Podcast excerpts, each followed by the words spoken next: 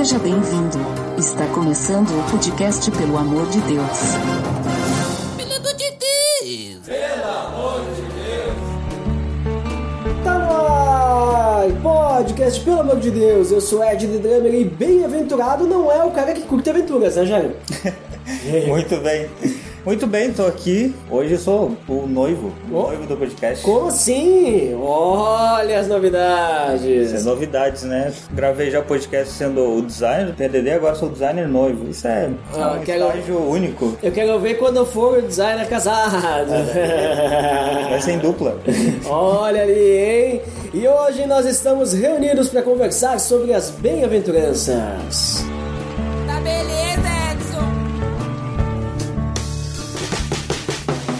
Você está escutando o podcast do site pelamordedeus.org.br, que vai ao ar sempre nas sextas-feiras, a cada 21 dias. Curta nossa fanpage em facebook.com.br oficialpadd. Também siga no Twitter através do arroba underline PADD. Ou entre em contato conosco através do e-mail contato arroba pelamordedeus.org.br.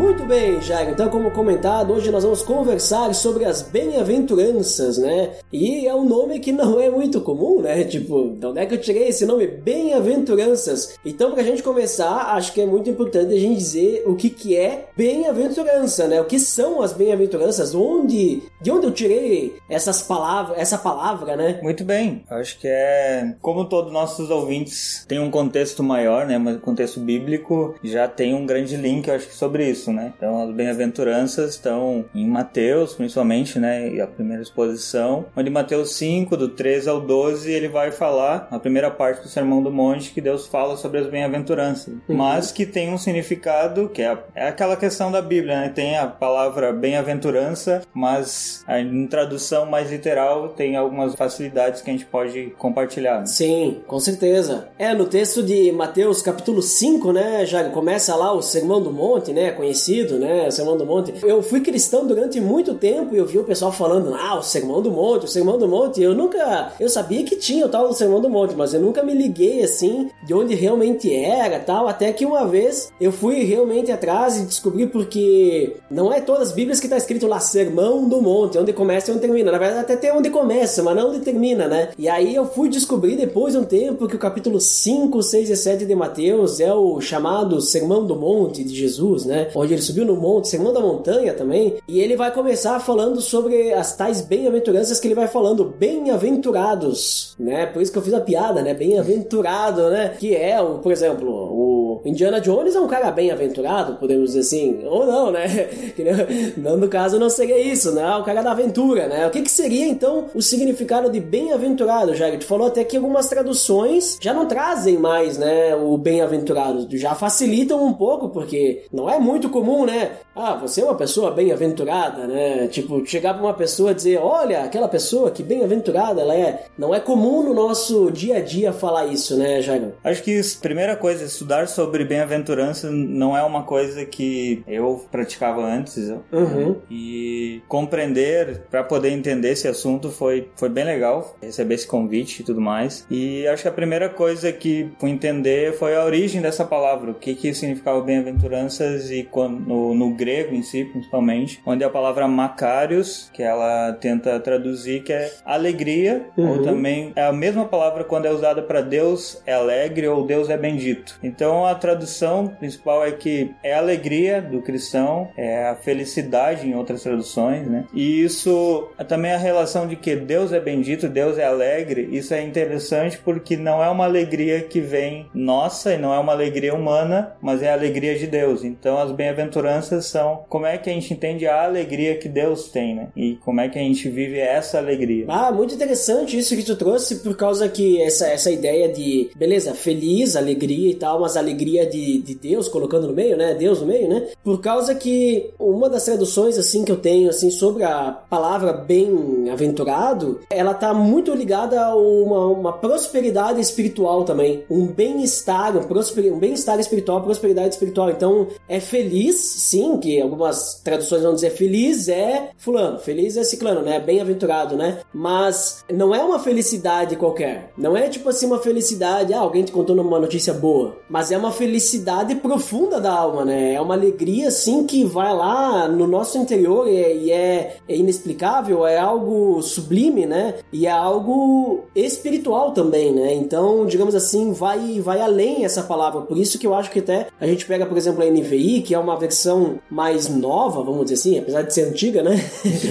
mas assim, uma tradução, mas ela mantém o bem-aventurado. Eu acho que é para não diminuir a palavra, né? Tipo, para não, ah, feliz, simplesmente não um feliz qualquer, né? É um feliz que vai vai além, né? Então, tipo, quando a gente pensa nessa alegria profunda, né, com Deus, é como se a gente dissesse também que a pessoa que tá passando por essas bem-aventuranças, que é bem-aventurado, né, ela tivesse algo a mais do que a alegria, né? Algo a mais do que a felicidade. Então, é, é até difícil de tu explicar com palavras, né, essa felicidade, porque a gente não tem o costume de ver por aí exemplos dessa felicidade, a não ser, claro, se a gente fosse usar os próprios exemplos das bem-aventuranças, mas Sim. aí vamos comentar daqui a pouquinho, né? Então é, é, algo assim bem interessante, né? Essa, essa relação com Deus, né? E a parte espiritual, né? É muito interessante e ao mesmo tempo é paradoxal, né? É. Porque olhar para a bem-aventuranças entendendo que ela é uma alegria, mas se tu começa na primeira, diz assim, alegre é o pobre em espírito. Uhum. Parece algo contraditório, porque, cara, ser pobre e ainda ser alegre não parece combinar com nossos dias. Ao mesmo tempo, tipo, ah, ser alegre e ao mesmo tempo chorar, tipo, não parece combinar. Então, é muito legal estudar sobre isso e dizer assim, por que que Cristo usou esses paradoxos? Por que que ele quer falar da alegria do cristão dessa forma? E tu quer dar uma passadinha então, Jairo, né, nessas bem-aventuranças ali, nessas alegrias, nessas felicidades aí? Porque assim, ó, as bem-aventuranças, elas estão nos versículos 3 até o 12 de Mateus 5, né? Então, ali nós vamos ter,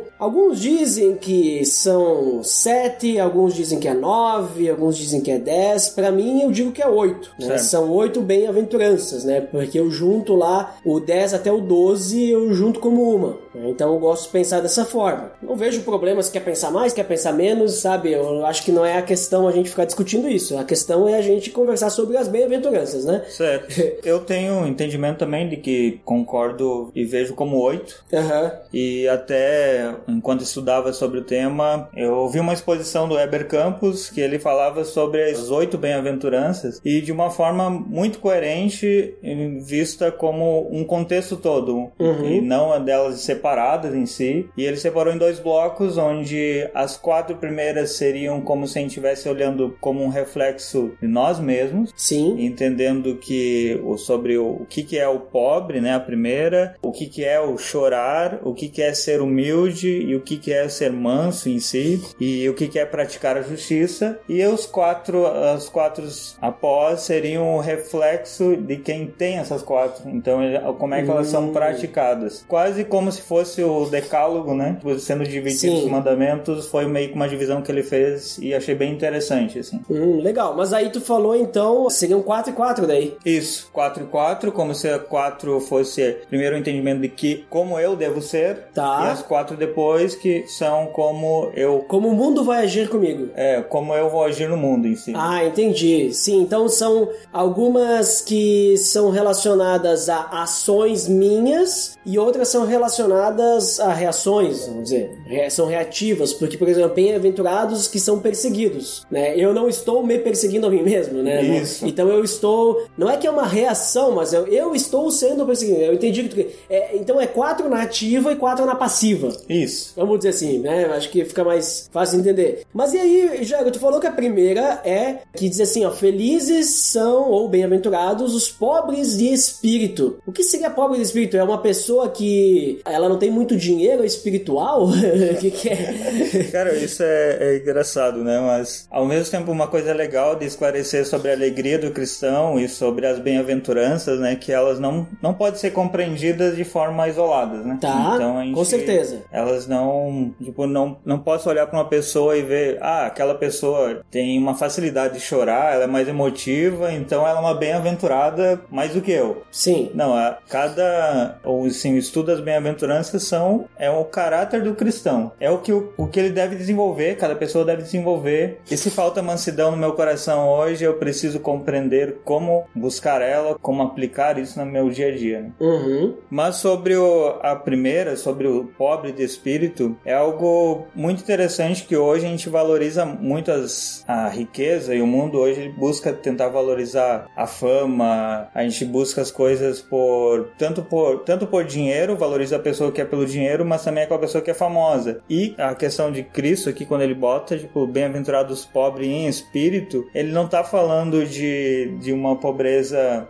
assim, de sentido só de dinheiro, mas muito mais de reconhecer quem ele é. Uhum. Tipo, e saber de que a pobreza, ou, ou principalmente as bem-aventuranças, elas são fruto do que o Espírito provoca no meu coração. Uhum. Então não é algo que eu não sou alegre e simplesmente porque eu nasci alegre ou é pra minha personalidade. E eu não vou me tornar também pobre ou triste para ser alegre. Mas essa alegria é reconhecer que a minha alegria não é minha. E então esse espírito pobre é de saber, ah, o evangelho mostra que meu coração não tem riqueza. E esse entendimento, cara, eu sou pobre, eu sou caído, eu tenho dificuldades de acertar qualquer coisa. Isso me faz entender e me faz ser alegre e buscar a alegria de Deus. Então eu me torno um bem-aventurado. Uhum. Então, esse, essa primeira bem-aventurança, é, alegre e feliz, né? É aquele que consegue compreender e reconhecer a necessidade de Deus, né? Isso. Ele reconhece que ele precisa depender totalmente de Deus. Que daí, é essa que é a pobreza de espírito, a humildade de espírito, né? É, é ele saber que ele não consegue vencer sozinho. Digamos assim, tu falou que ele não, não tem, essa alegria não é dele, né? Sozinho, realmente, ele não vai conseguir nada. Ele precisa de Deus, né? Então, é, acho que a gente começa a perceber, assim, que a gente já vai indo na contramão do mundo, né? Porque as bem-aventuranças, elas são bem isso, é bem, é bem o que, que elas vão querer tratar, que nem tu falou agora há pouquinho ali, no início, que elas são, vamos dizer assim, o código de caráter do cristão, e elas vão ir totalmente contrário àquilo que a gente vê no mundo, né? Principalmente no que a gente vê na sociedade, por exemplo, se a gente pensa, ah, eu consigo fazer as coisas sozinhos, né? Tipo assim, eu sou bom, eu não preciso de ninguém. Então, nesse primeiro ponto, a gente já vê, não, tu não é bom, tu não é o suficiente, sabe? Tu precisa de Deus. Até para ser salvo, tu precisa. Até para orar, a gente precisa do Espírito Santo. Isso. Né? Para tudo, né? Tem uma frase que o Weber fala de que todas as bem-aventuranças ou a alegria não é algo que tu produz, mas é Uhum. algo que tu reconhece em Deus. Agora a gente pensa que a alegria é um dos atributos do fruto do Espírito Santo, então a gente já sabe que sem Deus a gente não vai Não, ser alegre. é. E inclusive, se você quiser saber mais sobre isso, no post, a série Fruto do Espírito, para você conferir aí. Mas a próxima, que tu também já citou, Jago, que é o choro, né? Bem-aventurado aqueles que choram, né? Os que choram. Então, assim, como assim a pessoa vai ser feliz por estar chorando? Claro, às vezes a gente chora de alegria, né? Mas eu acho que não é nessa ideia que ele tá falando, né? Qual que é esse choro aí? De, de que, ele tá falando? Pois bem, tipo, depois que a gente entende essa questão da pobreza e entende Uhum. o que que é ser pobre, né, de espírito, pensar que a segunda que Cristo está falando do choro é um entendimento que eu tenho é de quando a gente consegue, reconhece que é pobre, mas não só reconhece, agora faz uma ação, né, tipo, Aham. chora com o coração, né, tipo, contrito e sabendo, Deus, eu preciso de ti, né, tipo, e acaba despejando toda a nossa angústia, todos os nossos anseios aos pés de Cristo. Sim. Porque não é chorar porque eu não conquistei algo, não é chorar porque tá faltando aquilo na minha vida, mas é, É chorar pela própria condição. chorar pela minha condição, né? De, de assim, cara, eu não eu sou um pecador, eu não consigo ser alegre sozinho, mas arrepender-se e derramar meu coração aos pés da cruz, né? Uhum. Até porque reconhecer todo esse pecado e tudo mais, né? Então, uma vez que o Espírito Santo está habitando, esse reconhecimento vai nos fazer entristecer, nos entristecer, né? Chorar, né? Muito interessante, né? Então, e é que nem tu falou, né, Jairo? Tá tudo interligado, né? Por isso que as bem-aventuranças, elas são um conjunto, né? A gente não pode analisar isoladamente, elas são um conjunto, elas fazem, digamos assim, tu não pode ser feliz só com uma ou outra, tu tem que ser feliz com todas. Isso. Né? Então é. é- Não tem como tu compreender as bem-aventuranças, tu querer ler, ah, hoje eu quero só desenvolver a humildade. É. Mas saber que a humildade vem pela tua pobreza, vem pelo choro que tu teve antes, tem um contexto, existe um, um conjunto todo, né? Não, e aí na próxima, agora tu falou de humildade, os, o seguinte vai falar, bem-aventurados os humildes, né? Então, os humildes, né, ele vai falar sobre a questão de mansidão, de humildade, e esse aí, então, Jairo, agora qual que é a questão? Meio que a gente, ah, vocês falaram lá do pobre de espírito e era uma questão de humildade também, agora qual que é a diferença desse? Cara, isso é, é bem complexo e eu- uma vez eu tinha um entendimento muito errado sobre manso. Eu tenho uma facilidade de, assim, de não estourar muito, então eu acreditava que eu tinha desenvolvido ou era mais alegre por ter mansidão no meu coração. Uhum. Mas depois que eu comecei a entender, e hoje principalmente entender que as bem-aventuranças e a alegria não é da personalidade da pessoa, né? Mas sim de que a mansidão, ela vai vir de entender que meu coração é pobre, meu coração, tipo, e eu preciso chorar disso, chorar por todas as coisas. Eu olho para tudo isso e vejo Deus, é Deus que me traz conforto em tudo isso, é Deus que eh, me faz entender e ser manso em, em relação às outras pessoas e não cobrar de uma outra pessoa, né? Ou colocar no direito, no dever dela de fazer alguma coisa, mas é saber de que eu desenvolvo a man- a mansidão pelo conjunto de arrependimento que eu tenho no meu coração. Uhum. E eu adiciono também, né? Como a gente tá vindo nessa, nesse conjunto, né? Primeiro a gente falou que ser pobre de espírito, reconhecer a necessidade de Deus. Ao reconhecer a necessidade de Deus, a gente percebe o quão pecador nós somos, a condição que nós estamos. Agora também nós precisamos ao mesmo tempo se humilhar perante Deus, né? Para saber que a gente não, não pode controlar a nossa própria vida, né?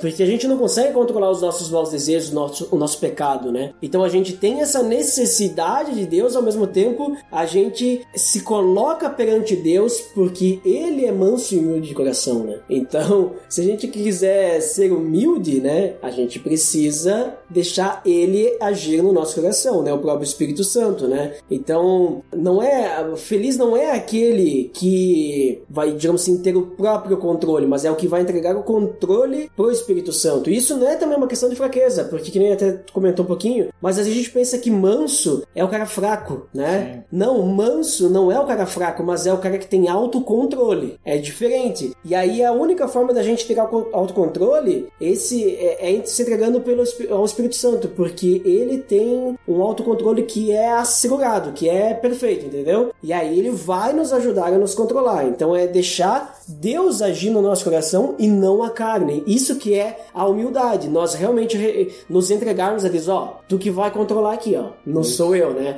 Até no outro episódio a gente falou sobre estar cheio do Espírito Santo, deixar-se encher pelo Espírito Santo. Então uma forma da gente ser humilde é nós dizermos, Deus, vem e enche, sabe? É isso, É, né? e a questão de que, como tu falou, né, o manso é alguém muito forte, né, porque É. desenvolveu, porque ele tem um grande poder, ele sabe de- grande poder que Deus deu, mas ele controla isso, né, tipo, Uhum. e saber que esse poder não é dele, né, é Deus que tá habitando no seu coração, então isso transforma ele em mais humilde cada vez, né, que ele vai compreendendo isso. E fome e sede de justiça, Jairo? Como assim, então, aquela pessoa que tem fome e sede de justiça? O que, que ele quer dizer aí? Que, como é que cara vai ser feliz? Seguindo então a, a ordem de Uhum. que a gente está trazendo o pensamento de, de que cada um é um conjunto e que se aplica sobre a fome e justiça é quase como entrando na prática do cristão que compreendeu, né? Compreendeu o seu coração e compreendeu as bem-aventuranças e vive uma vida alegre. Ele não tem mais o desejo de viver a vida só para ele, dele. Ele quer pensar no outro, né? Porque é muito fácil a gente viver uma vida e o mundo prega muitas vezes de ter aquela força e de olhar para dentro, olhar para o coração, de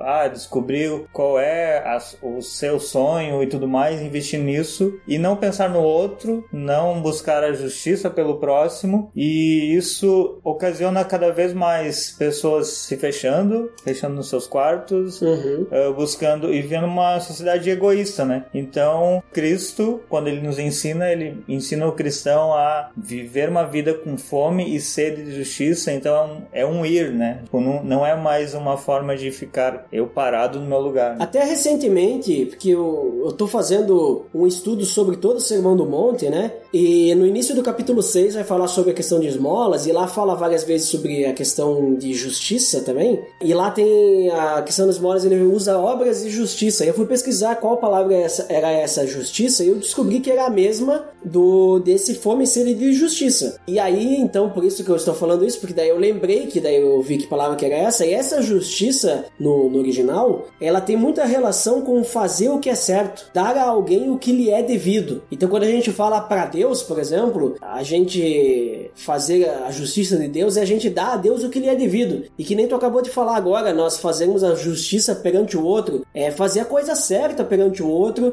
é fazer a coisa certa perante as pessoas, dar o que lhe é devido, né? Então, a gente só vai conseguir é, ser feliz se a gente buscar essa justiça de Deus, que é fazer sempre a coisa certa. Nós sozinhos não vamos buscar. Sim. Nós nunca É, vamos fazer a coisa certa, né? Sempre. Né? Então a gente sempre tem que buscar a justiça de Deus, que é justa.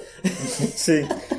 E entender sobre justiça, é entender também sobre a justificação, né? Uhum. Porque eu creio que nós, cristãos, hoje a gente tem um, um senso muito baixo, ou um padrão muito baixo de justiça. E às vezes é por não compreender quem nos justificou e entender quais as características de quem justificou, né? Então, quem é Deus? Ou qual é a justiça que ele tem, né? Tipo, o padrão elevado que ele nos coloca. Tanto olhar para as bem-aventuranças, a gente tem facilidade de talvez desmembrar elas para deixar mais fácil, Uhum. mas a justiça de Deus ela tem uma linha muito elevada comparada à nossa humanidade. Sim. Então, entender sobre isso, entender sobre a justiça dele, de amar o próximo mais do que a mim mesmo, faz com que a gente viva uma vida sem começar a olhar para nós, né? Sem olhar para o nosso, ao nosso umbigo em si, né? Sim, é que a nossa justiça muitas vezes ela vai ser egoísta, né? A gente vai pensar na justiça do outro pensando na nossa justiça diante do outro, né? Naquilo que é meu direito, né? É, então assim, é direito dele, beleza. Enquanto não me incomodar o meu direito. Agora, se incomodar o meu direito, o meu direito vem antes. Entendeu? Isso. Agora, quando a gente olha pela justiça de Deus, nem sempre o que é bom pra mim vai ser o melhor pra situação. Mas e Jairo, o próximo, agora a gente acabou aqueles quatro que tu falou que são os ativos, né? Começam os passivos. Isso. Ao- Não, é ao contrário, né? Os quatro que são passivos do meu, do meu coração, né? O que Uhum. elas são referentes a mim. E agora os quatro Isso, mas então, é que eu digo ativos no sentido que eu faço, né? E passivo é que eu recebo, vamos dizer assim. Ah, tá.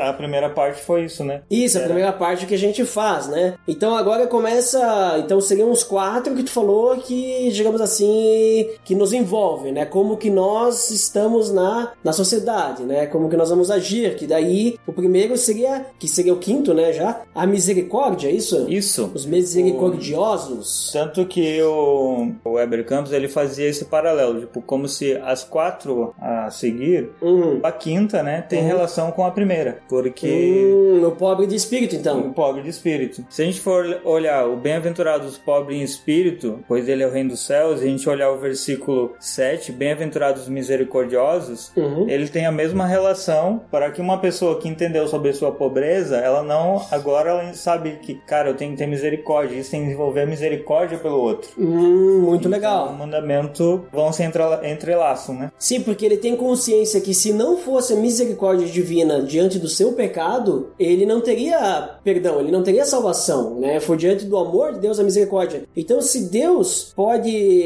é, digamos assim, ter amor e ter misericórdia diante de um pecador condenado como ele, por que que ele não pode ter misericórdia diante do outro, né? Ele não pode, então, ser uma pessoa impiedosa, uma pessoa cruel, né? Ele tem que ser misericordioso.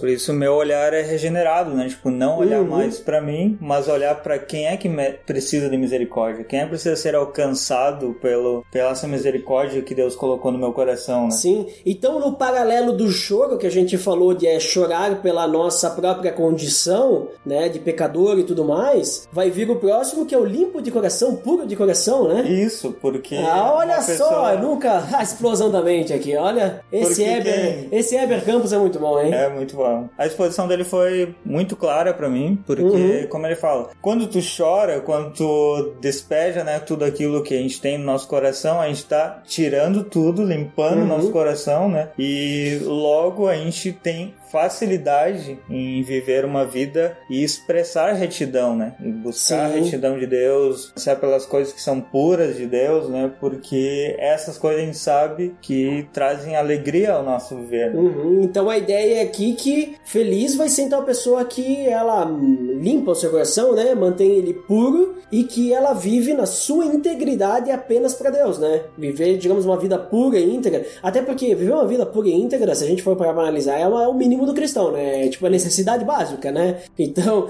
é, é, acho que assim, pureza de coração, uma vez que a gente tem o amor de Deus e Espírito Santo, a gente é regenerado, a gente é transformado e, né, passamos pela santificação e tudo mais, vai fazer parte, né? Aliás, todos esses vão fazendo parte, né, Jair? Mas só para o pessoal ir pegando aí, já pegando a ideia, né? E o próximo, Jair, os pacificadores. Esse é o mesmo paralelo, né? Que ele faz, tipo, no o terceira. Mansidão e humildade Mansidão lá, e né? Humildade. Humilde, né? Quem reconhece que é pequeno, que, tipo, e Uhum. que isso torna ele manso, agora ele tem facilidade de apaziguar, tem a facilidade de pacificar uma, uma disputa, né? Tipo, Uhum. E, e isso é uma característica bem interessante porque a maioria dos cristãos às vezes tem dificuldades em, em, assim expor e entrar numa discussão e conduzir aquela discussão para De uma forma respeitosa, e que edifique, né? e que edifique. Então isso é algo que precisamos fazer. Não, não, não podemos fechar nossos olhos e dizer assim, não, não vou me meter nesse assunto. A gente, como cristão puros, com um coração puro, a gente não pode compactuar com uma impureza que existe. né? Uhum. Então esse pacificador, ele tem a ver com essa questão de que Jesus ele mandou os discípulos para trazer paz, né? Mas não tem aquela, não tem a ver com aquela ideia, por exemplo, assim, de uma paz interior, eu tenho que ficar em paz comigo mesmo, não é essa a Não. ideia, é pacificador, né? Isso é tanto. Tá, só pra ficar É. bem claro, né? Tipo, não é uma pessoa. Tipo, a gente for olhar ali, isso é bem interessante. É pacificador, não é uma pessoa pacífica, né? Hum, uhum. Então, é o que é diferente da Ser sociedade. agente, ser agente de mudança, né? Tu ser o, o diferencial, né? Isso, porque se a gente for olhar para a sociedade, a- os conceitos hoje é tipo, ah, seja, tenha paz consigo mesmo, seja pacífico nas coisas, mas Cristo ele coloca no outro, né? Seja um pacificador no meio de todas as situações. Tipo, Entre no conflito, entre nas coisas, mas leve a paz, leve a paz através da Uhum. verdade das coisas, né? E promover a paz, seja o promotor dessa paz. E ao mesmo tempo sobre tem o, o paralelo sobre a tolerância, que tipo hoje o mundo leva tipo, ah, um cara pacífico tem que ser um cara tolerante. Sim. Mas Cristo ele quer dizer assim, seja tolerante, mas através da tua fé, da fé que tu defende. Hum. E não com, ah, vou ser tolerante, vou tolerar qualquer coisa. Não, um pacificador, ele vai tentar mostrar o porquê ele é tolerante pela fé e pelos olhos, como é que ele enxerga a vida, né? Uhum. E agora fazendo o paralelo para encerrar, né, com o fome sede de justiça, nós vamos ter duas vezes sendo citado. Então, feliz é aquele que sofre perseguição. No primeiro ponto é citado por causa da justiça, né? Então, ou seja, que a gente falou por fazer a coisa certa, querer a coisa certa, né? E depois é citado de novo, feliz, bem-aventurado é aquele que é perseguido por causa de Cristo, né? Então, como assim que a gente tem que ser feliz pela perseguição, hein, Jair? Cara, isso é. Eu acho que é um um contexto difícil de entender, principalmente para nós brasileiros, Uhum. porque a gente até agora não sofreu uma perseguição mesmo, né? Uhum. Até o Weber ele fala, ele dá pontos assim que muitos cristãos têm um entendimento totalmente errado sobre isso, porque vezes assim, ah, o cristão posta lá uma frase na, no Facebook e num contexto errado, e aí as pessoas vão lá, criticam e ele se, bah, eu fui perseguido. E aí ele compreende que, nossa, eu então sou bem-aventurado, porque eu fui perseguido, as pessoas me criticaram. Mas não é essa perseguição que Deus está falando, Uhum. que Cristo está falando. Então, se tu foi perseguido porque ah, o contexto foi errado ou porque levou, expôs alguma coisa e não foi compreendido, é por um problema teu de expressão. Mas agora ser perseguido por viver a fé, por viver Cristo na tua vida, isso é um contexto bem diferente. E Jesus ensina de que dá sim para ser feliz enquanto a gente está no meio da guerra, quando a gente está perdendo a guerra, muitas Uhum. vezes, né? Porque o, o mundo hoje a gente pode dizer assim, não, tá, tu tá lutando, tu tá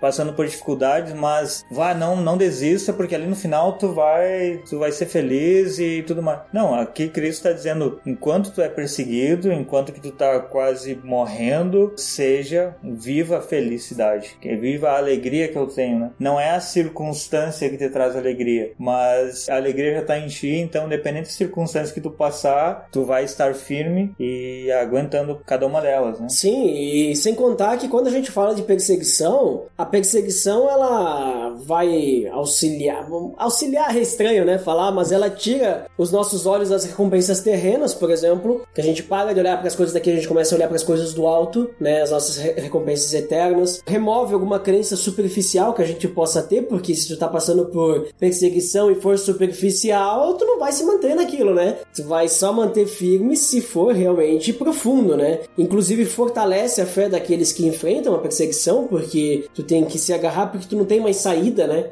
Tu tá, digamos assim, numa situação complicada e a nossa relação com a perseguição, ela serve de exemplo para pessoas que se espelham em nós. Então eu creio assim que o feliz é o aquele que passa por perseguição, muito também no sentido que ele percebe que se eu estou sendo percebido pela questão da justiça ou por, pelo nome de Cristo, significa que as pessoas estão percebendo a justiça ou o nome de Cristo na minha vida e isso as está incomodando, né? Então, de duas uma, ou elas vão querer participar dessa justiça ou do nome de Cristo, né? Ou elas vão querer me fazer com que eu não mais viva, porque isso está incomodando. E a justiça de Deus, que nem a gente comentou antes, ela vai contra esse mundo, né? Tudo e tudo isso que a gente tá falando vai contra o mundo, porque são coisas que o que a gente conhece na sociedade e tudo mais é tudo pregado ao contrário, né? Tu tem que ser sempre feliz, não chorar. Tu tem que ser o bom, não ser humilde, né? Buscar riqueza. Tem que buscar né? riqueza, tu não pode depender de ninguém. Misericórdia, pra quê? Tu tem que passar por cima dos outros, né? Justiça, não, o que importa é tu se dar bem, né? Então são todas coisas que a sociedade prega o contrário, né? E aí quando a gente percebe que a gente tá sendo perseguido, e que nem tu falou, é muito difícil pra gente entender isso no Brasil, porque a gente não sofre uma perseguição. Mas digamos assim que, e veja, que isso não vai ser bem uma perseguição, mas que, ah, tu devolva o troco lá do, do mercado. E aí o cara que tá do lado, ele vai dizer, ah, se tu não tivesse dado de volta, a pessoa ia perceber e tal. Mas tu fez o quê? A coisa certa. E a pessoa tá te criticando por fazer a coisa certa. Então muitas vezes vai ser alguma coisa assim, mais singelo, mas mesmo assim, a gente tem que se manter firme e fazer a coisa certa. Não pode, não pode se deixar corromper, né, por coisas assim. Temos que se manter fiéis, né? E é interessante ver como Jesus termina assim as bem-aventuranças falando sobre isso, Uhum. de ser alegre perseguido, porque é o ápice, né? Assim, se a gente olhar para uma perseguição, é onde está sendo testado tudo, Tá testado todo o caráter do cristão. Sim. Porque é fácil ser manso quando todo mundo concorda comigo, quando eu tô numa algo que eu não tenho tanta exposição, que as coisas tem- estão no meu controle. É fácil eu talvez viver uma vida tranquila, mas quando eu falo simplesmente ah, e exponho a verdade de uma forma clara e todo mundo vem ou a perseguição vem, ali vai ser testado. Ali vai ser testado realmente se existe conversão, se existe um desejo por Deus mesmo, né? Porque que até o Weber ele fala de que é muito fácil ser cristão quando tenho benefícios para mim, mas quando servir a Cristo não me traz mais nenhum benefício não vale mais parece que não vale mais a pena, eu tenho que sofrer por ele, aí que se revela realmente a conversão e por isso que a perseguição é como o Cristo fala ali que é o estágio, é onde é colocado à prova tudo isso, né? O nosso caráter.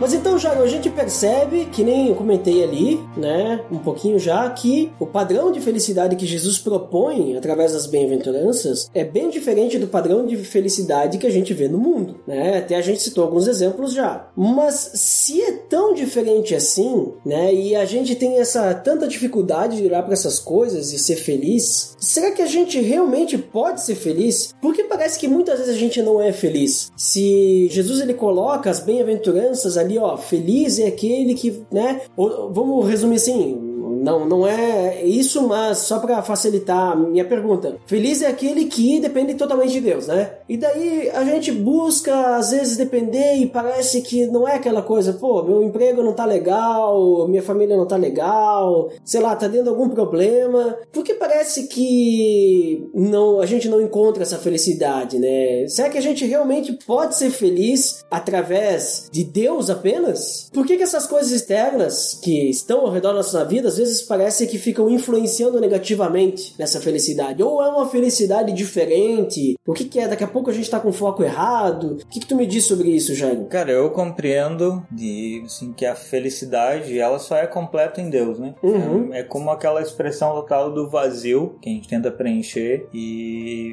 felicidade hoje é, parece uma palavra difícil de explicar, mas compreender que a alegria ela é propriamente um fruto do Espírito e que Deus Deus também é um Deus alegre, então entender isso me faz compreender de, da, da identidade que Deus me dá, da identidade que a gente recebe dele. Então, compreender que mesmo que eu tente de todas as maneiras, que eu tente no meu dia a dia a buscar através da riqueza, buscar do trabalho ou colocar minha esperança lá, nada mais é do que eu desviar uhum. a, através das minhas atitudes, às vezes mesmo sem perceber, a minha identidade em algo que não é Deus. Então, muitas vezes a gente sofre e a gente talvez se decepciona, a gente passa pelas circunstâncias difíceis da vida por não compreender isso, por colocar nossa esperança, colocar nossa felicidade nas coisas e não em Deus e até mesmo no outro, pela questão da justiça, né? Tipo, é uma da questão que eu vejo como cristão é que quando a gente faz algo pelo outro, quando a gente pratica, sei lá, as boas obras e também pensa em levar essa paz, essa alegria para outra pessoa, a gente está tirando nós do nosso assim do nosso centro, né, do nosso trono e estamos praticando a verdade de Deus e consequentemente isso influencia muito no nosso pensar e na nossa identidade. Né? Então eu vou dar um exemplo dessa semana eu estava passando por uma dificuldade uhum. e meu coração tava aquele coração pesado que eu não conseguia nem expressar em palavras, não conseguia quase nem orar, mas mas eu sabia de que eu precisava reconhecer a pobreza que estava no meu coração. Então, naquele momento, eu tentei de todas as formas e a solução da, daquela noite foi dormir e não fazer nada. mas no outro dia foi muito massa porque eu, indo pro trabalho, eu compartilhei com outro irmão, um colega que trabalha junto comigo e ele é cristão. E foi tão interessante ver que às vezes, o meu olhar, a minha visão estava corrompida e que Deus usou a vida dele para mostrar e para revelar, cara, não, você precisa orar, precisa entender que se tu tá triste e tu tá entendendo que não, as não errou, se tal tal situação tá te afligindo, já é o Espírito Santo colocando e tocando teu coração. Então isso e ter irmãos ao nosso lado, ter pessoas ao nosso lado, faz entender sobre o poder da comunhão, né? Faz, faz entender um pouco mais da alegria que não é só minha, que também tá no outro. E essa situação me fez entender e relembrar lembrar sobre 1 Coríntios 13, 12. Uhum. Ele diz assim que agora a gente vê apenas um reflexo, um, ou como um espelho, mas chegará o dia que a gente vai conhecer Deus face a face, que a gente vai compreender Ele totalmente. E aquele dia foi como se eu visse Deus revelando-se na vida do meu colega. Tipo, a- o reflexo era Deus na vida dele, né? Entendi. Então, por isso que eu entendo sobre a alegria hoje nas, nas circunstâncias, não está no meu coração, não está dentro de mim apenas, tipo, ah, ah, tô passando por tal dificuldade, eu tenho que me fechar e agora eu tenho que procurar dentro de mim. Não, ela é de Deus e às vezes ela também se revela em partes na vida de outra pessoa. né? Exatamente. Não, é, acho que é bem essa a ideia, né? Essa, essa felicidade das bem-aventuranças, essa alegria. Muitas vezes a gente. É que aquela questão, né? Que nem eu falei, as bem-aventuranças elas vão contra a sociedade. E aí, o que nos faz ficar tristes nesse mundo são as coisas da sociedade, né? São os problemas familiares,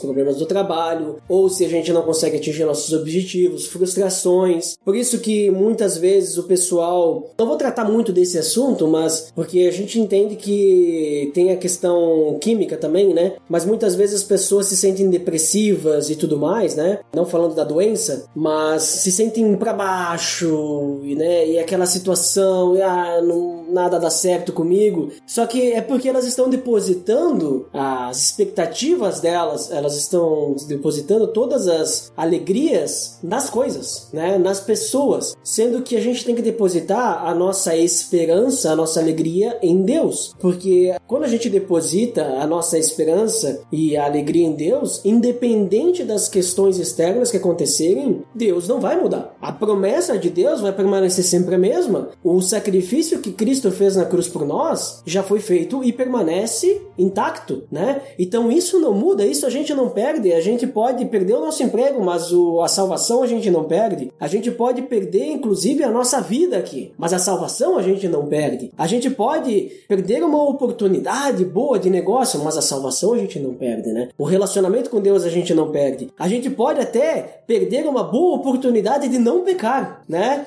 Mas pelo amor de Deus e através do nosso arrependimento, o relacionamento com Deus é restaurado e a salvação a gente não perde, esse relacionamento a gente não perde. Então, percebe assim como que quando a gente olha para Deus, é realmente a gente vai ficar alegre no momento que a gente estiver totalmente entregue, né? É uma alegria completa, uma alegria constante. E eu gostei muito que tu trouxe essa ideia do de 4 4 que daí facilita até para lembrar, né? Sim. Então, tipo assim, são quatro coisas, vamos dizer assim, entre aspas, para mim fazer e quatro coisas para mim perceber como que eu, eu reajo. Então, como que eu reajo à perseguição, como que eu reajo à questão da misericórdia e tudo mais. E aí a gente começa a perceber, será que eu realmente estou me entregando a Deus? Porque talvez se eu estou andando abatido, talvez falta um pouquinho mais de entrega. Se eu estou andando um pouquinho abatido no momento de perseguição, significa que eu não estou colocando, eu não estou percebendo o motivo dessa perseguição. Porque também se eu estiver sendo perseguido por causa do meu pecado, aí também não é bom eu ficar feliz mesmo, né?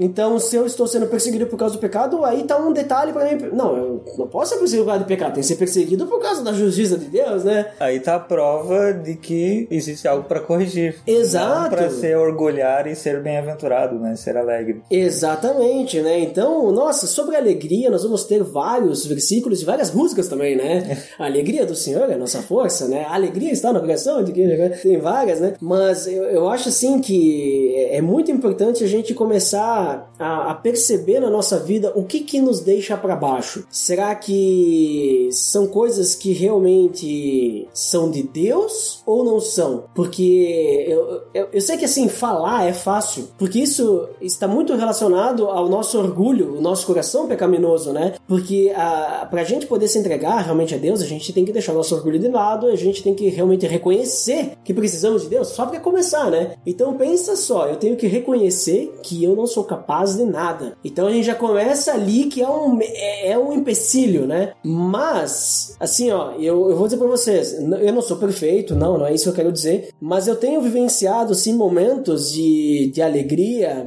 por tá deixando assim tudo nas mãos de Deus, assim e tudo mais, sabe? E as coisas assim, às vezes eu escuto críticas em algumas coisas, mas isso não me abala, né? Às vezes é importante para crescer, né? Mas às vezes são coisas assim que, né, não agrega ou, ou outras questões também, né? E aí eu percebo, pô, eu não tô deixando isso me abalar, sabe? Ah, deu um problema lá no trabalho, eu não vou deixar isso me abalar. Eu tô feliz porque eu não tô fazendo nada que é injusto, não tô fazendo nada de errado, né? Então, não vou deixar isso me abalar. Beleza, vamos resolver o problema, né? Se tem algum problema pra resolver, vamos resolver. Mas não vou deixar que isso me entristeça, né? Então eu acho que é assim que a gente vai começar a ter essa alegria plena, né? Não sei se tem alguma posição a mais sobre isso, Jair. É, tem a, essa questão do olhar nosso corrompido, né? E, Uhum. e sobre a questão da pobreza, que acho que é a primeira ali, que é a mais forte, assim. O primeiro passo é o. É. É sempre difícil, né? Mas a gente entender de que até mesmo o ministério,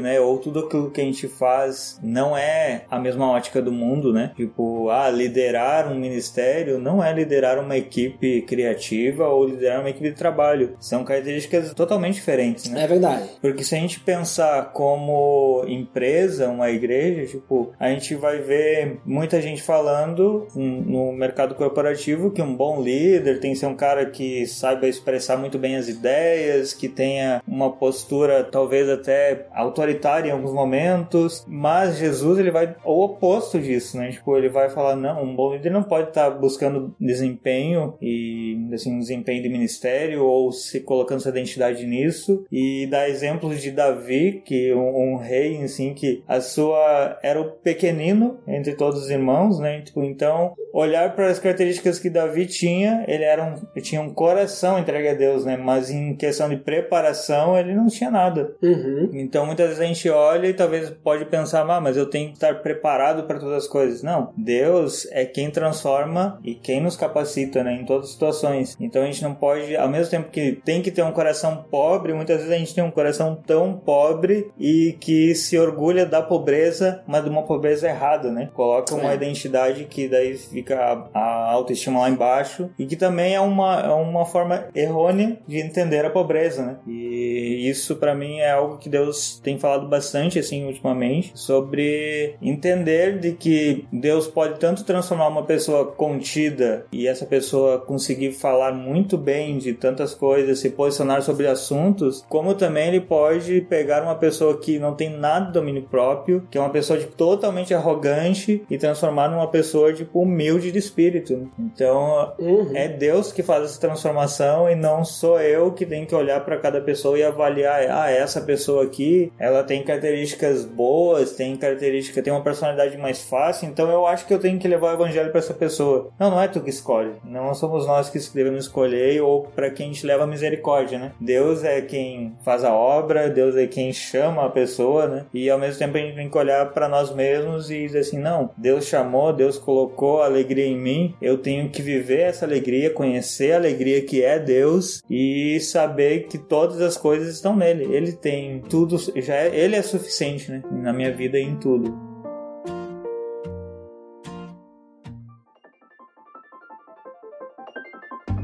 Muito bem, Jairo. Então, considerações finais do que nós finalmente consideramos sobre esse papo. Fala aí o que que. Como é que você vai finalizar? Cara, eu finalizo muito feliz, muito alegre. Ah, você finaliza bem-aventurado. Bem-aventurado. Por, assim, é um tema que eu não tinha parado para estudar a fundo, assim. Uhum. E, e hoje eu tive uma clareza muito grande. Por principalmente entender de que as bem-aventuranças não são, e não são características pessoais, não são personalidades, não tem nada em relação com isso, mas entender de que ela é muito mais o caráter do cristão, que deveria ser o caráter de todo cristão, e talvez elas, as bem-aventuranças soem como um ideal, mas deveria ser o básico para todos Uhum. nós. Então entender isso, compreender de que é o Espírito, que é o Espírito Santo que gera e transforma e coloca cada uma e desenvolve cada uma dessas características ou bem-aventuranças ou a, a alegria no nosso coração é o que me deixa conformado e que me deixa mais alegre ainda. Muito bem, muito obrigado, Jairo, por gravar conosco aí. E concordo contigo, concordo é, sobre essa questão que é o essencial, né? Até porque, além de ser código de ética para os discípulos de Cristo, né? Como que Jesus ele quer que o cidadão do reino dele viva. Além, além disso, a gente percebe nas bem-aventuranças vários pontos para a gente avaliar como nós estamos, né? Então, pode servir até de uma espécie de termômetro, né? Então, acho que é até legal a gente ver isso. E claro, a gente não comentou, mas tem as recompensas, né, para as pessoas que são felizes, né? E ele diz, né, então, por exemplo, ah, feliz são os que choram, porque serão consolados. Então, não é simplesmente o choro que nos faz felizes, mas é a recompensa também que nos traz esse, esse consolo. A gente nem citou para mostrar que a gente não tem que ficar buscando a, a, digamos assim, a recompensa, né? Porque às vezes, ah, quero só a recompensa, quero só a recompensa. Não, não é não, essa a ideia. É, não, a gente não tem que ficar fazendo, tipo, como se fosse um negócio com Deus, porque daí a motivação, a intenção já tá errada, né? Mas é, é interessante a gente ver que serão recompensados, né? Porque, por exemplo, bem-aventurados são os misericordiosos, porque também obterão misericórdia. E a gente realmente obtém misericórdia, né? Então são recompensas eternas, né? São recompensas para sempre. A gente vê nas bem-aventuranças muito de, dessa questão de as questões do as normas dos fariseus sendo contrastadas com as normas de Jesus, né? O Antigo Testamento sendo contrastado ali com o que Jesus está trazendo, essa nova roupagem, né? Essa, essa visão, essa nova interpretação. A gente vê muitos pontos interessantes ali que demonstram como que a gente tem que ser. E também não é aquela coisa também, ah não, então hoje de noite, que nem tu falou, né, Jairo? Hoje de noite, então agora eu vou começar, vou, ah, vou chorar um pouco e tal. Não é assim que funciona. Mas é um conjunto, tudo depende da gente se entregar a Deus e essas coisas vão fazer parte da nossa vida, né? É a gente cada dia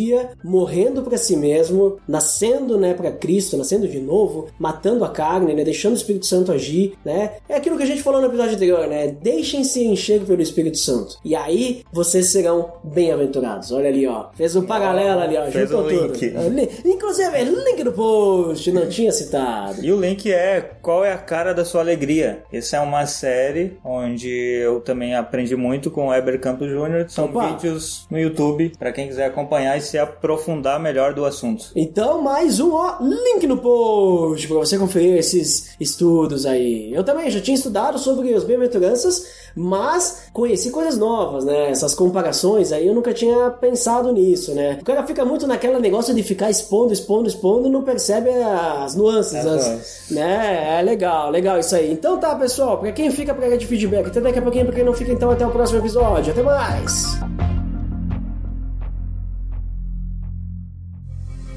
Atenção! Você está entrando na área de feedback. Fique ligado.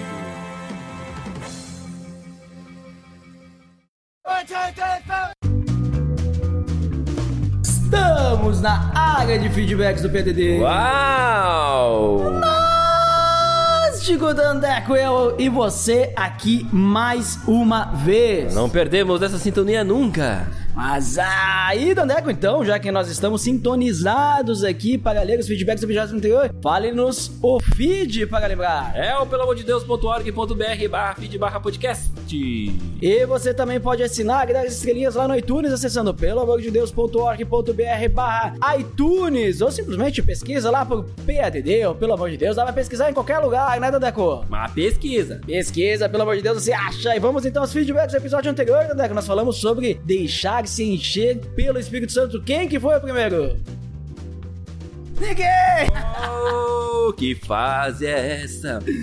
Não tivemos feedbacks, acho que o pessoal ficou meio acanhado, né? Ou eles não se deixaram encher-se pelo Espírito Santo para deixar seu feedback, né, Eu Dandeco? acho que tocou tanto o coração que não teve palavras. Olha só, mas hoje, mesmo assim, já lemos 100% dos feedbacks, né? Vamos então dar a indicação de hoje, Dandeco. É o contexto do episódio 007, Evangelho de Deus, parte 1. Olha ali, link no post pra você conferir esse episódio do podcast com texto muito bom, por sinal, uma exposição muito clara do início de Romanos, do capítulo 1, inclusive, ali pra você ver toda a cultura aí, conhecer, Dandeco, fica a dica. Valeu então, pessoal. Essa é a dica e até mais. Até mais!